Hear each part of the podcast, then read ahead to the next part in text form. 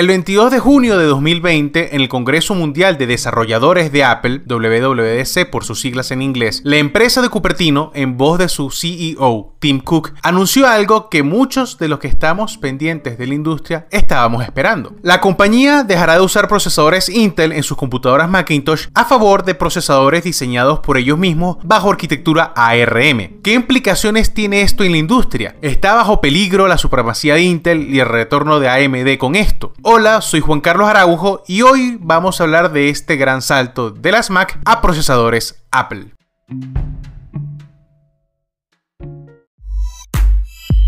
Paradigma hoy, ciencia, tecnología y mucho más. Cómo todo se conecta y afecta la vida del usuario común, gente como tú y como yo.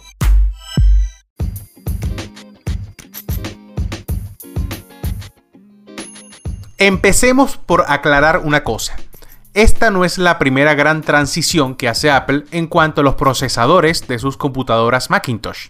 Hasta hace 15 años, las computadoras de Apple usaban un procesador diseñado por una alianza entre la empresa de Cupertino, IBM y Motorola, llamado PowerPC, que es un acrónimo que se puede traducir como optimización de potencia con mejoras en la arquitectura RISC. Y sí, usaba arquitectura RISC o set de instrucciones reducidas, como habíamos conversado en una entrega anterior. Pero diversos problemas térmicos con los procesadores G5 y la posterior disolución de la sociedad hicieron que, en 2005, Steve Jobs, en el WWDC de ese año, anunciara el paso de PowerPC a Intel en todas las líneas Macintosh. Con dos años de transición y un set de herramientas para desarrolladores como una plataforma de virtualización que permitió que aplicaciones de la vieja plataforma corrieran en la nueva. Muy parecido a lo que anunció Tim Cook el pasado 22 de junio. Este tiempo usando procesadores Intel facilitó a muchos usuarios de computadoras con Windows el pasar a usar Macs, dado que a pesar de las notables diferencias entre las estructuras de ambos sistemas, era posible encontrar aplicaciones de igual funcionamiento en ambas plataformas e incluso instalar Windows en una computadora Macintosh usando la herramienta Bootcamp y usar cada sistema a conveniencia. También permite a usuarios más entusiastas ensamblar sus propias computadoras con componentes compatibles con Mac OS y hacer sus Hackintosh a medida,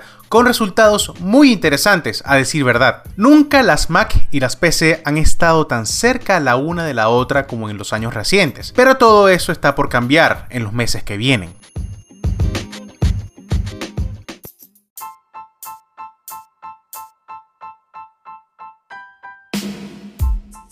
Hasta hace poco era una creencia común el pensar que los procesadores bajo arquitectura ARM no tenían el poder de cómputo de un procesador bajo arquitectura x86. Sin embargo, los procesadores recientes de Apple, el A12 y el A13, han demostrado tener tanta o más capacidad que los procesadores de los MacBook Air, la línea de laptops para usuarios regulares. Hoy es posible hasta editar y exportar videos en 4K desde un iPad Pro, cosa que era difícil de imaginar cuando se lanzó el primer iPad en 2010. Y eso lo estamos viendo con procesadores principalmente diseñados para equipos móviles, con eficiencia energética, no poder de procesamiento como principal factor en el diseño. Condiciones muy diferentes a la de los procesadores Intel o AMD bajo arquitectura x86 que podemos conseguir en y computadoras de escritorio. Ahora bien, es cuestión de proyectar qué nivel de potencia puede tener un procesador Apple con arquitectura ARM si tuviese un sistema de enfriamiento como el de una laptop o un flujo continuo de energía como una computadora de escritorio. Es más, si queremos ver las capacidades de procesadores con arquitectura ARM, tendríamos que irnos al espacio de servidores y data centers de Amazon Web Services, columna vertebral de buena parte del Internet a nivel mundial que están funcionando con procesadores Graviton 2 desarrollados específicamente por Amazon bajo arquitectura ARM que pueden igualar a sus contrapartes de Intel consumiendo menos electricidad y generando menos calor. Por otro lado, Intel ha tenido diversos problemas a la hora de pasar de una litografía de 14 nanómetros a una de 10 en su manufactura. También ha tenido problemas con el manejo de la temperatura del procesador. Recordemos la versión del MacBook Pro con procesador Core i9 cuyos problemas de estrangulamiento térmico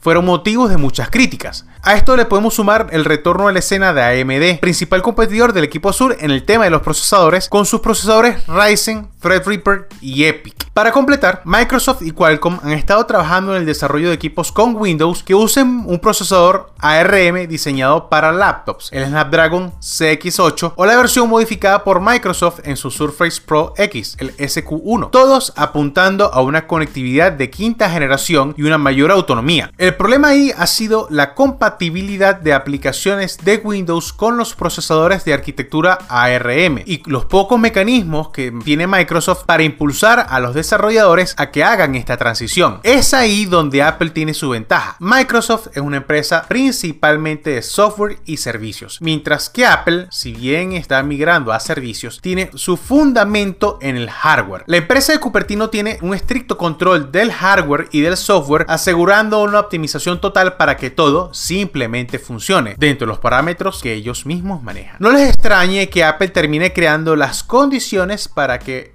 una misma aplicación pueda correr sin problemas desde una Mac, un iPad, un iPhone y que el usuario solo tenga que realizar una sola compra en la tienda de aplicaciones desde cualquiera de los tres dispositivos. En fin, una experiencia unificada desde el escritorio a la palma de la mano.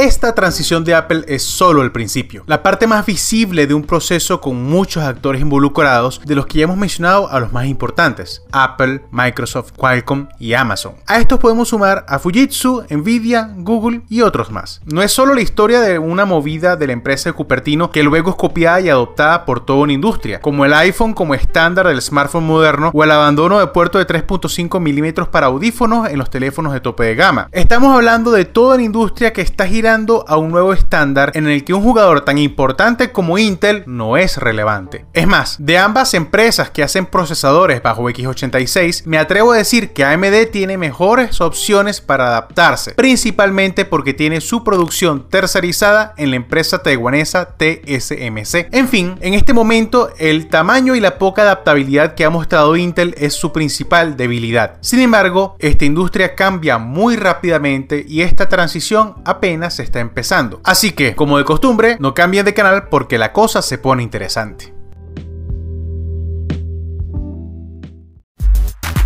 Y eso fue todo por esta entrega. Si te gustó lo que escuchaste, compártelo con tus amigos y suscríbete a este podcast. Si quieres saber más de ciencia, tecnología y mucho más, síguenos en arroba paradigma hoy. Soy Juan Carlos Araujo y nos escuchamos en una próxima oportunidad. Chao.